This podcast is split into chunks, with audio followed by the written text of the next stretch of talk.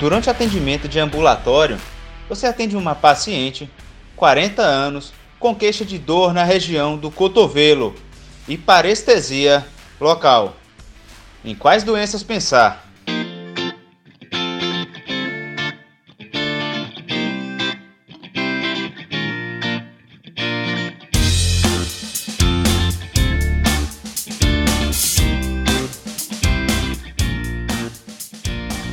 Olá pessoal, bem-vindos a mais um episódio do Ortopod, um podcast de medicina e ortopedia que traz até você conhecimento e reflexões sobre o dia a dia do residente e do estudante.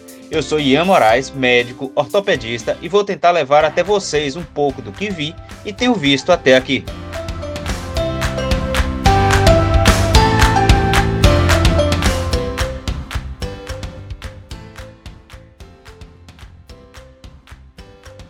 Hoje vamos falar sobre síndromes compressivas do nervo radial.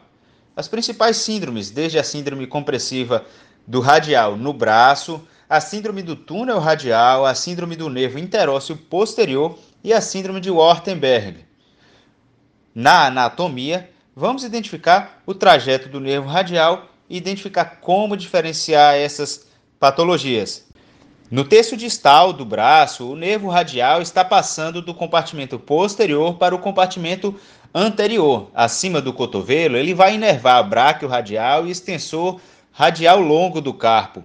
Ao nível da cabeça do rádio, o nervo se divide em superficial e profundo, sendo o superficial principalmente da sensibilidade dorso-radial da mão, e o profundo, o nervo interósseo posterior, o importante nervo motor da região extensora do punho.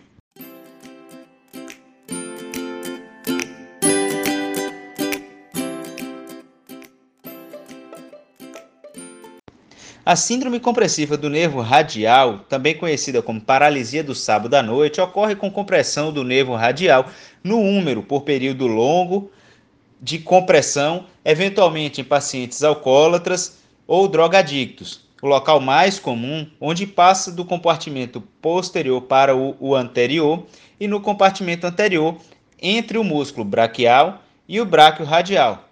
O uso indevido de muletas também pode ocasionar esta paralisia.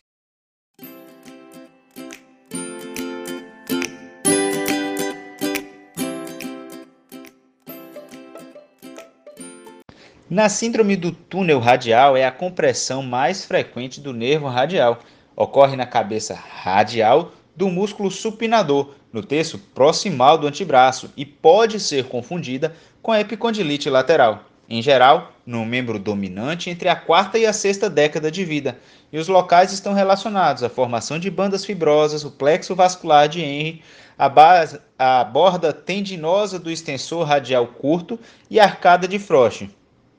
Os sintomas são uma dor incaracterística que melhora com o repouso. É importante diferenciar da epicondilite lateral, onde na síndrome do túnel radial teremos uma dor um pouco mais distante e mais reprodutível à compressão da região da musculatura. No diagnóstico, a extensão do punho e a supinação do antebraço contra a resistência vão reproduzir essa pressão e vão reproduzir os sintomas, além do teste de Maudsley, que é a extensão contra a resistência do dedo médio. Como a compressão ela é dinâmica, a eletroneuromiografia ela pode, em alguns casos, ser normal.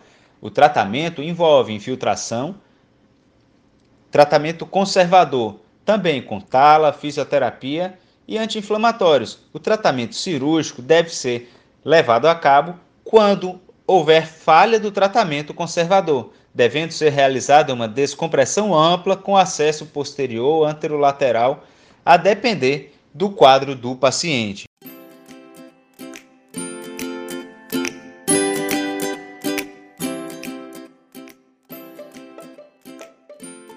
Na síndrome do nervo interósseo posterior, teremos alterações principalmente da extensão do punho. Ele inerva o extensor longo do polegar, extensor próprio do indicador, extensor curto do polegar, abdutor longo do polegar, extensor comum dos dedos, extensor próprio do quinto dedo, além do extensor ulnar do carpo. Na lesão clássica, teremos paralisia da musculatura extensora dos dedos e o punho em situação de desvio radial.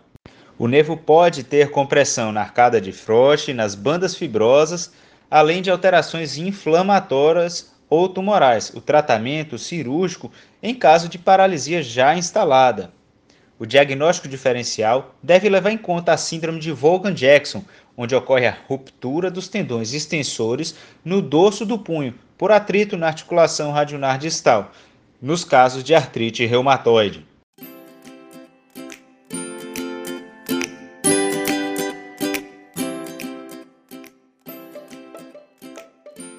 A síndrome de Wartenberg ou síndrome compressiva do nervo radial superficial ocorre no terço distal e médio do antebraço, na topografia do braço radial e extensor radial longo do carpo.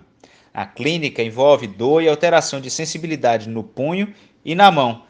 A percussão dolorosa na região da estiloide radial. A causa da compressão pode ocorrer por joias, braceletes, relógios, elásticos, além de alterações tumorais e traumas diretos. O diagnóstico diferencial envolve a tenossinovite de Dequerven e o teste de Finkelstein pode estar positivo também na síndrome de Wartenberg. O tratamento inicialmente envolve a imobilização, evitando o desvio na, além de anti-inflamatórios e fisioterapia, retirando também o eventual fator compressor, e cirúrgico nos casos da persistência de sintomas.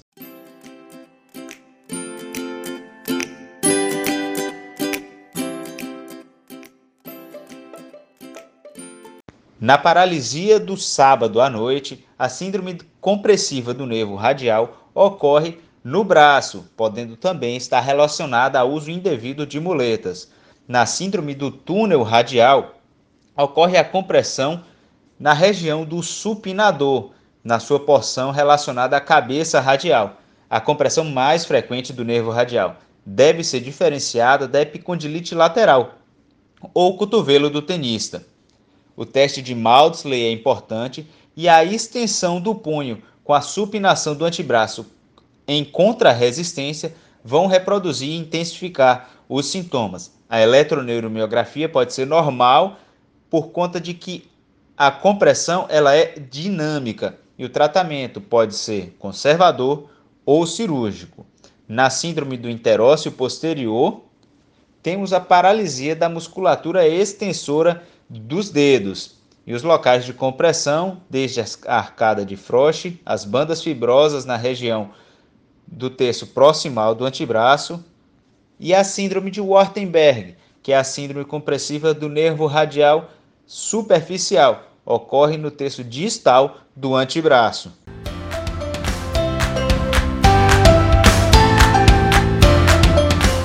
É isso, pessoal. Agradeço a vocês que estão nos acompanhando. Compartilhe esse podcast e ajude a levar conhecimento ortopédico aos médicos, residentes e estudantes. Ortopedia é matéria básica para o médico. Grande abraço e até a próxima.